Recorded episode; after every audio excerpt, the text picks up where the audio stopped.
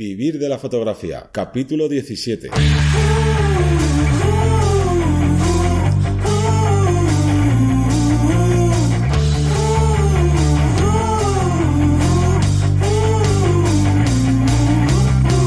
Bienvenidos al podcast que te enseña desde cero a vivir de tu pasión, vivir de la fotografía. Mi nombre es José Ruiz y tenemos aquí a Johnny Gómez. Hola. Y una vez más os traemos un tema súper interesante, fundamental en este mundo, como digo, de la fotografía, de querer vivir de ello, que sería cómo consigues tu primer trabajo. Exactamente. Es una de las cosas más difíciles porque arrancar cualquier cosa, sea incluso hasta aprender a aprender de la fotografía, cuesta empezar y encima, pues ya, claro, buscar trabajo no y, es y que parece que muchos fotógrafos esconden ese secreto, ¿no? Sí. Muchas veces ah, nos preguntan, oye, pero cómo, cómo puedo empezar? ¿Cómo puedo...? eh, como si fuera un secreto ahí escondido. No, no, es que esto yo lo hice así, pero tú no lo puedes hacer así. Claro. Bueno, pues vamos a poner eh, las pautas que consideramos fundamentales Mm. para empezar con ello. Y, y sobre todo eso, sacarle pues todo el partido a esos primeros inicios que tenemos mucha motivación, mucho tiempo generalmente. Sí. Y, Y que a veces queremos- no se aprovechan que demasiado vamos- bien. Sí, que vamos dando tumbos hasta que encontramos, hasta que encontramos algo. Vale, pues tendríamos tres puntos clave Hmm. de dentro del desarrollo.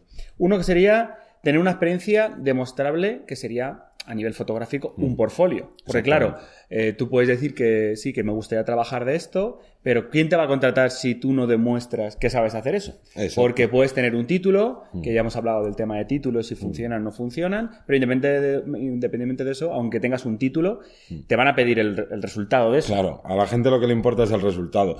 Puedes salir de, yo qué sé, de la escuela más cara o decirles, mirar todos los títulos de fotografía que tengo, que si tú no les enseñas un trabajo y no cualquier trabajo, no vale que tú vayas a buscar eh, trabajo como fotógrafo de eh, foodie, que se llama ahora, ¿no? Y le digas, mira qué paisajes más bonitos.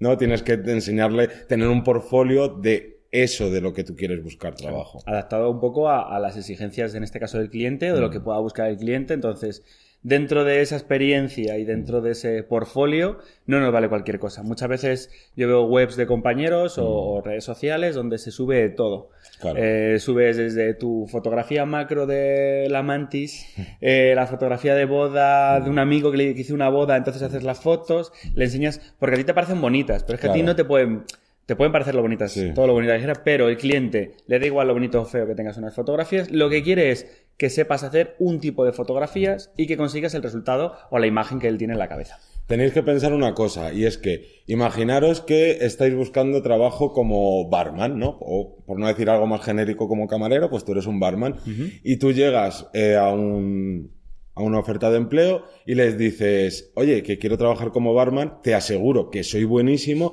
y es de, vale, me, me haces así algún...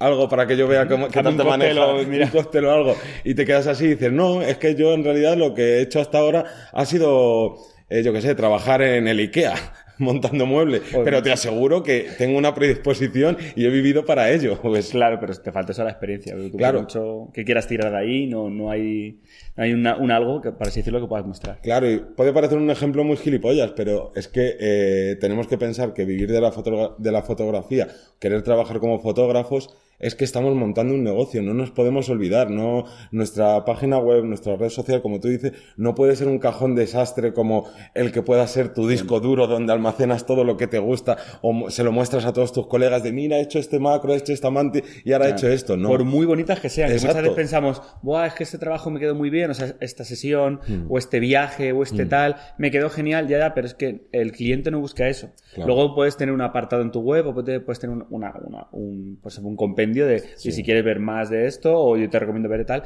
pero como captador de trabajos, como primer trabajo, como primeros trabajos, necesitamos tener eh, la experiencia demostrable en un apartado en concreto. Como es lógico, nadie, nadie va a contratar a otra persona que te cuente lo bien que lo hace si no, si no tenemos una base. Exacto. Luego también, por ejemplo, sucede muchísimo eh, con gente que empieza, porque yo lo veo por dos cosas. Una es por el tema de que no hago siempre el mismo trabajo, o sea, no lo debería llamar trabajo, sino no hago siempre el mismo tipo de fotos y por tanto, como tengo que rellenar redes sociales, página web o lo que sea, Pues meto de todo. voy metiendo de todo y es, si tú quieres dedicarte a algo, eh, las cosas cuestan. Y si te tienes que tirar 10 eh, sesiones seguidas haciendo algo que sea relacionado, o bueno, no relacionado, que vaya hacia lo que tú quieres conseguir de trabajo, es lo que hay que hacer. No vale decir, bueno, ya he hecho dos, me han salido genial, ya haré más mientras me voy a la fotografía macro, por poner otra vez el mismo ejemplo, y es como, oye, haz la fotografía macro, haz la que te salga de las narices,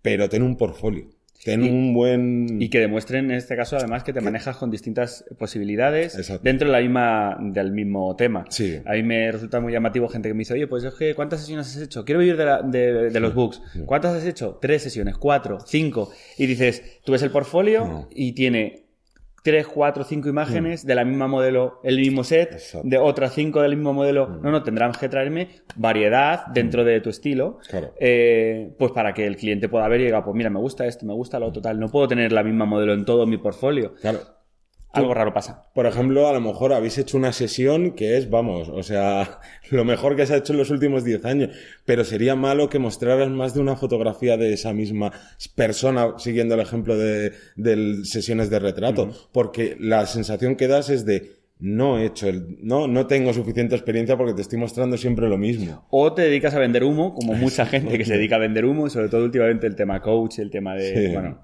tú lo sabrás perfectamente con el tema de, de redes sociales, SEO y mm. todos estos rollos. Como hay gente que te dice, sí, sí, yo soy muy bueno en esto, si no te vas a convertir en una persona que dices, yo soy muy bueno en esto, vale, demuéstramelo. No, no, pero que de verdad que soy muy bueno, ya, pero demuéstramelo. Bueno, pues, y ni sus propios resultados, ni en su web, ni en el posicionamiento, ni el, ni nada, por así decirlo, mm. que, que, funcione. A mí me, hace, me llama mucho la ah. atención por compañeros mm. que, me, que, me, que, me, preguntan, oye, eh, vivir de la fotografía, ¿cómo va el tema del SEO? ¿Os habéis posicionado ya? Tal. Nosotros llevamos muy poquitos meses, pero es que ya estamos en YouTube por ejemplo, respecto mm. a vídeos, los segundos. Mm. O sea, tú pones la referencia, entonces todo eso es un, eh, para ti es un aval para decir, oye, mira, yo sé hacer bien las cosas porque en tres meses estamos los segundos en YouTube. Claro, esa es la cosa, que tú tienes que demostrarlo. Y como fotógrafos o fotógrafas, nuestra única manera de demostrarlo es con un portfolio. Y a ser posible variado, que no queremos decir que tengas que hacer eh, dentro de una misma rama eh, fotografías totalmente distintas. Tú tienes tu estilo, tienes tu manera de hacer las cosas, pero que, que no sean de la misma persona o que no sea la misma fotografía repetida en distintos sitios se, nota un montón. Y muchas veces viene dado a lo mejor de la, de la mano del querer correr antes de saber andar, ¿vale? Muchas veces nos puede pasar eso. Mm. Vale, vamos a preparar un portfolio potente antes de venderlo, vamos a tener una marca, una imagen, mm. un, contexto, porque si no, mm, vamos a perder el tiempo. Al final va a ser una pérdida de tiempo. Claro. Porque a esto le tendríamos que añadir como punto fundamental el tema de ser proactivo. ¿Qué significa ser proactivo? Significa estar ahí en todo momento. No, me explico. Yo tengo que dar, mucha gente dice, no, es que esta persona qué suerte ha tenido, que ha ido a tal sitio, ha hecho un contacto y ahora ha salido un trabajo de no sé qué, y aquí le han llamado no sé qué sitio, claro, pero tú tienes que estar aquí, tienes que estar ahí, o sea, la suerte hay que llamar a la puerta. Mm. Si no estamos en, en, una, en una, serie de eventos, mm. si no estamos eh, trabajando con, pues, con bastantes personas o con muchas personas, llegará un día pues que hay una persona que te proponga una sesión del tipo no sé qué, mm. o una empresa te diga, oye, nos ha gustado cómo has trabajado de forma freelance con nosotros, ¿y por qué no te quedas de, de forma fija? ¿Por qué no te metemos dentro del propio equipo? Claro, ese día, repito, llegará, pero claro, hay que estar ahí. Mucha gente se espera que, eh, que con una sesión que con dos, mm. que en su casa, pues que venga alguien y me dice, uy, qué bien. Venga, eso es una de mil. No, y hay como dos maneras, yo creo, de, de empezar a, a, trabajar de fotógrafo, que es el que, mm, digamos que no lo busca, y él pues va haciendo sus cosas, le hace trabajos no remunerados, amigos, familiares, conocidos, tal, y de repente el boca a boca pues le hace que le empiece a llegar trabajo. Pero si lo que queremos es, lo tenemos súper claro, quiero ser fotógrafo, quiero ser fotógrafo y voy a quiero muerte. vivir de esto, no quiero, bueno, pues si algún mes me saco algo, ya, pero es que tú no puedes tener con esa incertidumbre. Claro, entonces si tú quieres ir a por ello y estás convencido, tienes que ser proactivo. O sea, Tienes que mojarte el culo, porque si tú lo que haces es de todos los días en casa, sí, sí, yo quiero ser fotógrafo, sí, sí, yo quiero ser fotógrafo, a tu amigo, oye, yo quiero ser fotógrafo, pero mientras lo que estás es con el culo en la silla, eh, yo qué sé, jugando al Fortnite y, viendo Netflix, pues como que no llega. Eso o, quejándote, como digo yo. me llama mucha atención mm. compañeros que, joder, fíjate tal, fíjate igual. Bueno, seguramente esa persona está ahí, créeme que se lo ha currado de una forma u otra. A lo mejor ha mm. podido tener suerte y a la primera le ha salido un trabajazo tal, pero por lo general es la persona que hace bien su trabajo, que trabaja de forma profesional, que ya hablamos de ello, que, que se le ocurra y que tal, más tarde, más pronto va a tener la oportunidad o las oportunidades para dar el salto y ya posicionarse.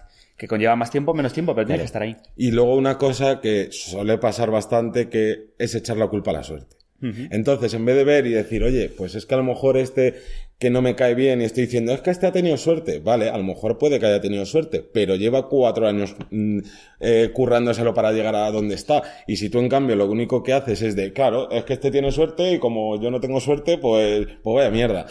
Pues o, tiene, o tiene un equipazo, o tiene un no sé qué. Entonces, ahí viene dado un poco de la mano. Muchas veces no se ve realmente lo que hay detrás. Entonces, en este caso, repetimos, hay que ser proactivo, hay que estar ahí y ahora diréis, vale, ¿ahí dónde? ¿Qué tendríamos que hacer? Ahí yo creo que sería el tercer punto. Claro, pero antes de eso quiero contar una anécdota que eh, es bastante curiosa. Yo eh, creo que ya lo dije en el primer podcast, yo no estudié fotografía, o sea, yo estudié mecánica, electromecánica, muy de coña, y el caso que donde yo lo estudié, cerca daban también eh, fotografía. Y es muy curioso que yo haya terminado currando de fotógrafo y todos los amigos y conocidos que tengo de aquella época eh, ninguno trabaja de fotógrafo. Bueno, creo que hay uno que trabaja en vídeo o algo así.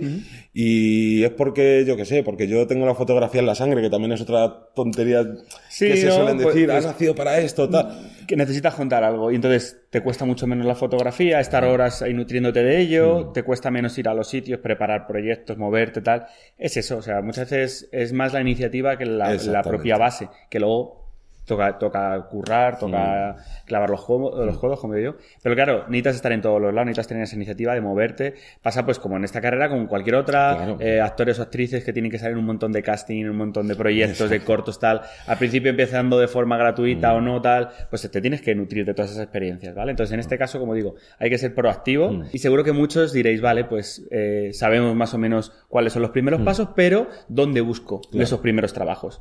En este caso tendríamos que tener muy claro cuál es el nicho, hacer un pequeño estudio de mercado y saber dónde nos movemos.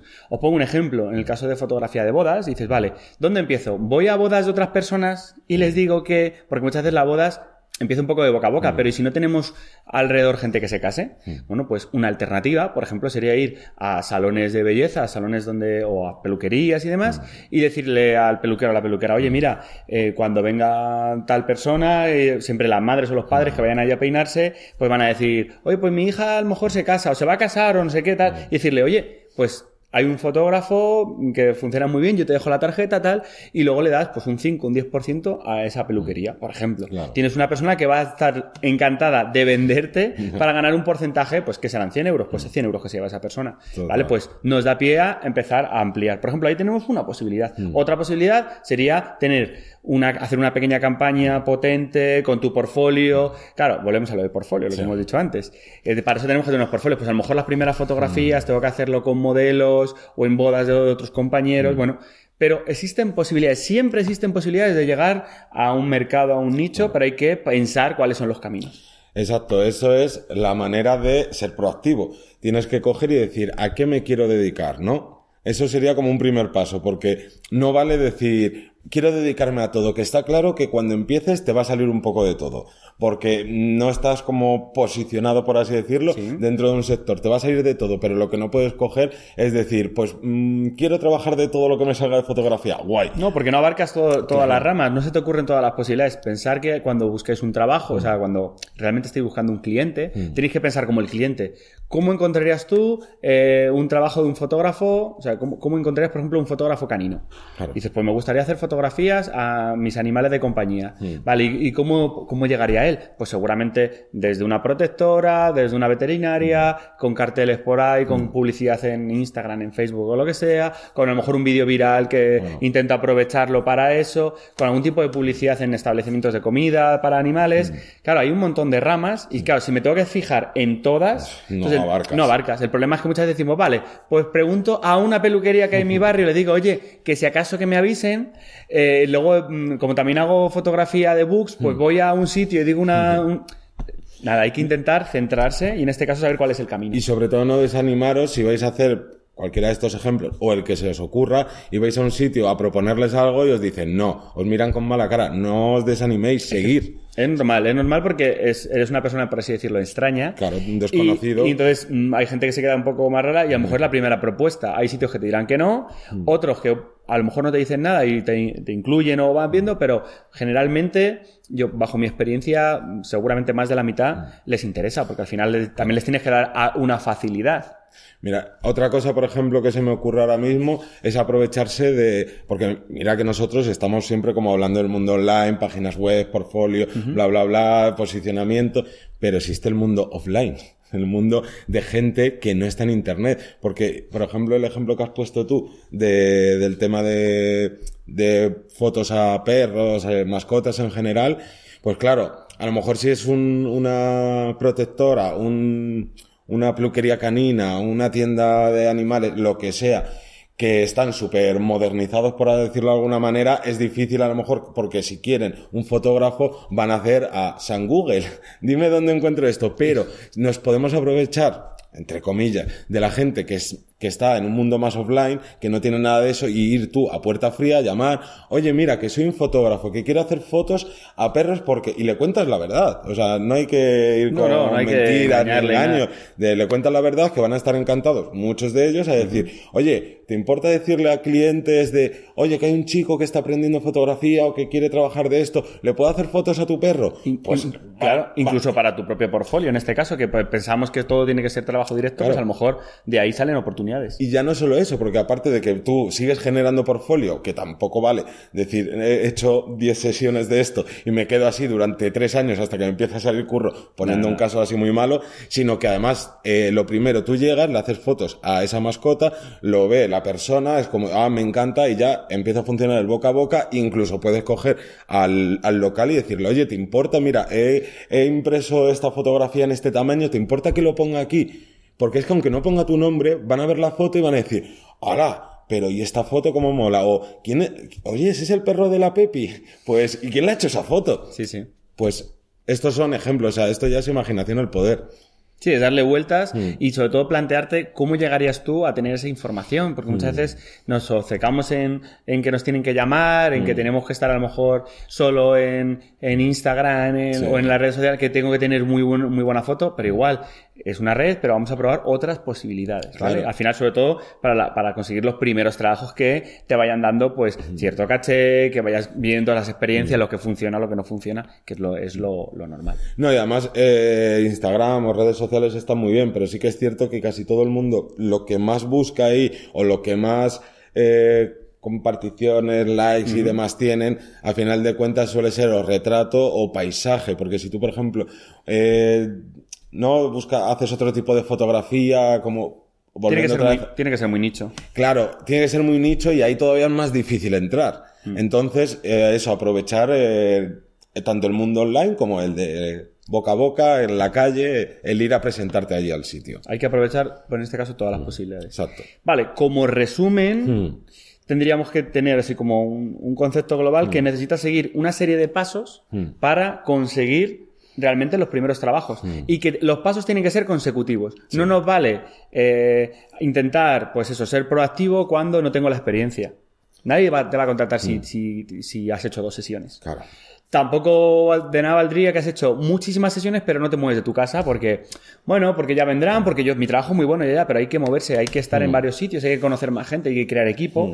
Entonces, uno de esos pasos se queda corto. Tenemos que hacer varios pasos, poco a poco, ¿vale? Todo re- requiere su tiempo, depende del tiempo que tengáis. Si sois estudiantes, si tenéis una serie de responsabilidades o no, tardaréis más o menos, pero, pero es fundamental hacer esa secuencia de pasos. Además, pensar, por ejemplo, una cosa, si estáis en la situación de que habéis empezado porque os han salido los primeros trabajos o estáis buscando esos primeros trabajos y tenéis la mala suerte de no tener otro trabajo, también lo tenemos que ver como una oportunidad. Sí. Tienes el, 20 ¿sabes? el 100% de tu tiempo para estar buscando ese trabajo. Lo que no podemos hacer es quedarnos en casa, en redes sociales, tanto quejándonos de que el algoritmo funciona mal, como Sí, diciendo qué que no hay es la vida. Que no hay trabajo, que joder, fíjate. Entonces, buscar dentro de la, la- del no tener trabajo, de estar desempleado, de estar con el paro, de estar en una situación en la que pues no, no es favorable, vale, vamos a aprovechar todo ese tiempo. Y al contrario, los que estéis en un trabajo que no os guste, que realmente estéis buscando otro trabajo eh, fotográfico para vivir de ello, para, para que os llene, pues bueno, eh, os vale también como esfuerzo extra decir, vale, el trabajo en el que estoy no me gusta, no, no estoy cómodo, no quiero hacer otra cosa, vale, pues voy a dedicarle el poquito tiempo que tengo a cambiar el proyecto de vida para poder vivir de ello. Porque así un último apunte que también quiero hacer es que eh, yo creo ¿no? Pues trabajando con personas que quieren vivir de esto, en consultorías, alumnos y demás. Yo creo que hay gente que dice, yo quiero ser fotógrafo, pero en realidad no es algo que le, que le hierva la sangre por dentro de mm, quiero esto sí o sí. Entonces, eso también es un ejercicio que tenéis que hacer de pensar y decir, oye... Sí, autoconocimiento, oye, claro, realmente quiero, quiero vivir de esto. Estoy dispuesto a pasar por estas etapas que van a ser difíciles para dejar mi trabajo y hacer esto, porque a lo mejor es el, el, esfuerzo o el, sacrificio. No te compensa interiormente por mucho que lo verbalices y por eso no estás siendo nada activo en la búsqueda de trabajo. Claro, o, puede haber alguna parte de, todo ese trabajo que no te guste. Mm. Eh, te puede encantar hacer fotografía, pero luego la edición no te gusta absolutamente nada, o al revés, te da muy bien la edición, pero la fotografía no estás muy mm. contento, o bueno, una serie de variables del trato al público, las otras eh, condiciones diferentes, mm. un horario diferente. Bueno, pues todo eso hay que tenerlo, como digo, en cuenta. Vale, pues yo creo que como resumen sería pues eso, como una mesa que tiene cuatro patas. Mm. Si una de las patas está más corta, se notará que tiembla mm. y si nos falta una pata entera, se nos va. Se nos va. Entonces hay que, tener, hay que tener, como digo, esa, esa secuencia y mm. hay que tener estar en equilibrio. Exactamente. Vale, pues yo creo que poco más. ¿Tenemos que decir un par de cosas? Sí, tenemos que decir un par de cosas. Es que eh, nos estáis viendo o nos estáis escuchando por iTunes, Spotify, eh, iBox y demás, o nos estáis viendo a través de YouTube, pero si no os habéis cansado, tenéis la vuelta de este señor, del señor Teseo, a YouTube, que no ha dicho nada. Se agradece nada, se agradece el spam. Eh, después ya de 8 o 9 meses de, yo siempre yo estoy diciendo que es de descanso pero realmente ha sido 8 o 9 meses trabajando muy duro en otras cosas mm. como este proyecto como muchos otros mm. y no se podía volver uno al, al, canal porque no había tiempo entonces ahora vuelvo con un pelín más de tiempo pero sí que quiero subir un vídeo semanal con distintos conceptos y darle otro, otro lavado de cara, porque casi todos los vídeos al final son lo mismo, un sujeto hablando a la cámara, pero quiero probar otras cosillas, otros truquillos que ya, te, ya os iréis viendo, así que los que queréis pasar por Teseo Ruiz, tanto en YouTube como en Instagram, también iré subiendo un pequeño trocito de los vídeos.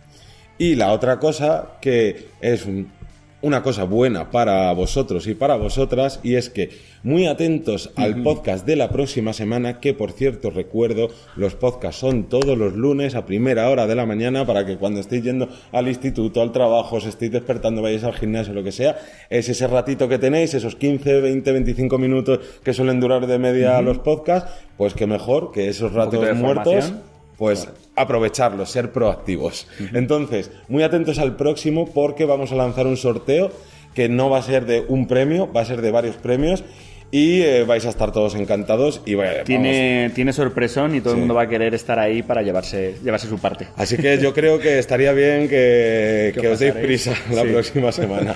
la próxima semana ya sabéis, a las 8, muy atentos para poder participar en este concurso y que yo creo que pues es, una, es, un, es un regalo muy jugoso, sí, vamos a llamarlo así. Serie de, regalos muy jugosos. Así que nada, nos nada. despedimos. Hasta, el próximo podcast. Que es los lunes a las 8. Un saludo, hasta luego. Adiós.